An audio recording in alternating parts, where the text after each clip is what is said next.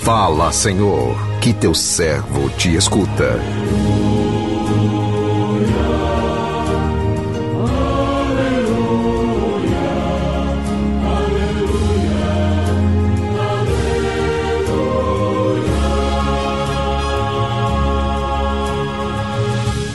O Senhor esteja convosco, Ele está no meio de nós.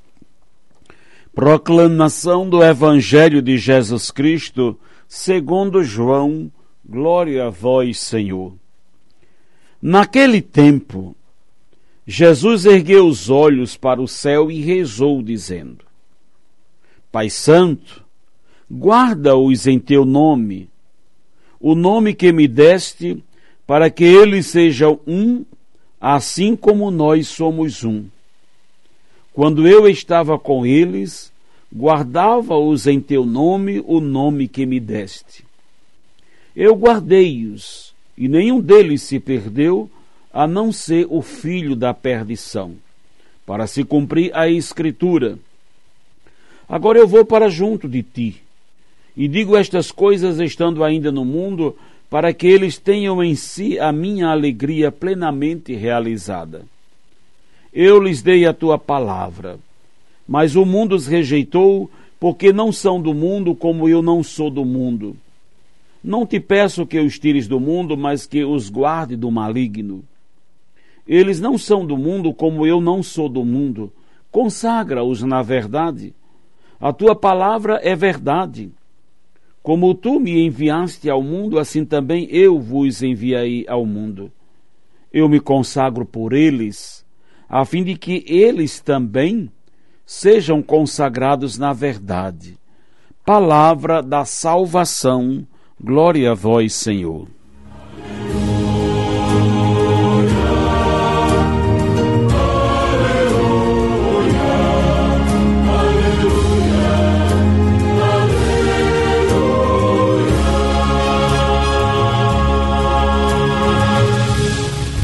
Meu irmão, minha irmã, ouvintes do programa Sim a Vida, estamos vivendo com toda a igreja a semana de oração pela unidade dos cristãos.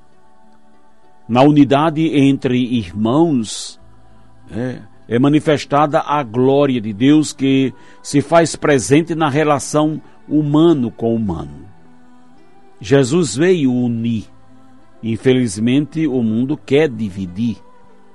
Não entristeçamos Jesus com a nossa indiferença àqueles que, que pensam diferente de nós. As diferenças são positivas, pois nos possibilitam ver as mesmas coisas de vários ângulos. Mas se essas diferenças, ao invés de nos enriquecer, passam a serem adversidades, elas quebram o nosso vínculo de irmãos em Cristo nos tornando adversários uns dos outros. O centro da nossa fé é Jesus. É essa consciência que nos une. Portanto, o que nos une é bem maior do que as nossas diferenças. No Evangelho que a liturgia de hoje nos convida a refletir, Jesus em profundidade e, em profunda intimidade com o Pai, continua a sua oração, oração conhecida como oração sacerdotal.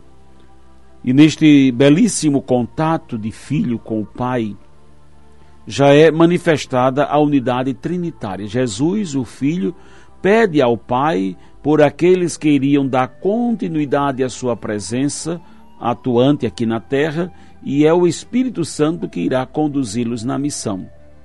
Pai Santo, guarda-os em teu nome o nome que me destes, para que eles sejam um, assim como nós somos um?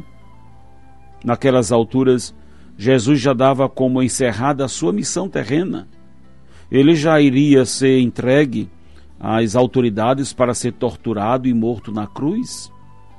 Se por um lado Jesus confiava naqueles que ele havia preparado para dar continuidade à sua missão, ele sabia também das dificuldades que esses seus seguidores teriam que enfrentar pelo caminho. Né? Afinal, Jesus conhecia bem a maldade humana, ele já estava experimentando no corpo e na alma as consequências desta maldade. E concluindo a sua missão aqui na terra, Jesus chega ao extremo do seu amor. Naquele momento crucial, ele roga ao Pai, não somente por aqueles que tiveram convívio direto com ele, como também por todos os que, mais tarde, assim como os primeiros discípulos, tomariam também o caminho da cruz por quererem levar em frente o projeto de Deus. Jesus, em unidade com o Pai, deu força àqueles que deram continuidade à sua missão. Hoje somos nós, os beneficiados pelos frutos desta missão que nos possibilitou conhecer a verdade que liberta. E como resposta a esse amor incondicional de Jesus, devemos fazer o mesmo caminho que ele fez, o caminho do amor. Dá testemunho de Jesus. No mundo envolto em trevas, chega a ser um grande desafio. Mas é justamente dentro dessa realidade que o nosso testemunho se faz necessário. Jesus continua orando por nós, orando para que permaneçamos firmes, para que não percamos a ousadia e a coragem do Evangelho, orando para que possamos permanecer nele, apesar de estarmos no mundo. Por isso, ele está pedindo para que sejamos preservados do mundo. O Senhor nos deu a sua palavra, mas o mundo rejeitou. E se o mundo rejeita a palavra de Deus, o mundo rejeita também aqueles que creem na palavra de Deus. Mas não podemos permanecer com a mentalidade do mundo, precisamos permanecer na mentalidade do Evangelho, permanecer na palavra de Deus. Se você não está focado na palavra, Volte-se para a palavra de Deus. Volte-se porque é uma tentação nos dispersarmos, é uma tentação nos desviarmos, é uma tentação perdermos o foco da palavra. É a palavra de Deus que tem nos eh, que tem nos formar e nos modelar a cada dia da nossa vida. Não é alienação, é, pelo contrário, é transformação é a vida em Deus que está em nós. Recebemos é, é, esse dom, essa dádiva que é a palavra viva, e a palavra viva de Deus tem nome, se chama Jesus. Ele mesmo nos diz: consagra-os na verdade, a tua palavra é a verdade. A palavra de Deus é a verdade, Jesus é a verdade. E é em Jesus, na palavra dele, que somos consagrados. A graça da consagração batismal que nos ungiu, que nos é, deu o dom do Espírito, é para permanecermos na palavra, para que a palavra dele permaneça em nós.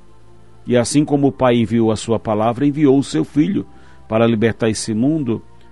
Quantos foram libertos do poder do maligno? Quantos são libertos do poder do mal? Pela palavra libertadora de Jesus. Não viva nenhuma escravidão não viva nenhuma submissão ao mal, ao pecado. Não viva preso às correntes do mal, nem você, nem sua casa, nem sua família. Volte-se para a palavra, pois só Jesus tem palavra de vida eterna, só Ele tem palavras que nos libertam e nos restauram. Enfrentamos um leão a cada dia, quando não, quando não dez mil, enfrentamos cadeias, tribulações, enfrentamos dia após dia a realidade de viver. E como a palavra de Deus nos dá ânimo, o gosto, o sabor e nos unge. Precisamos da consagração viva em nós a cada dia, pois ser consagrado é ser ungido. A unção que pairava sobre Jesus também agora paira em nós, quando permitimos ser ungidos pela palavra a cada dia da nossa vida. Que o Senhor nos abençoe. Amém.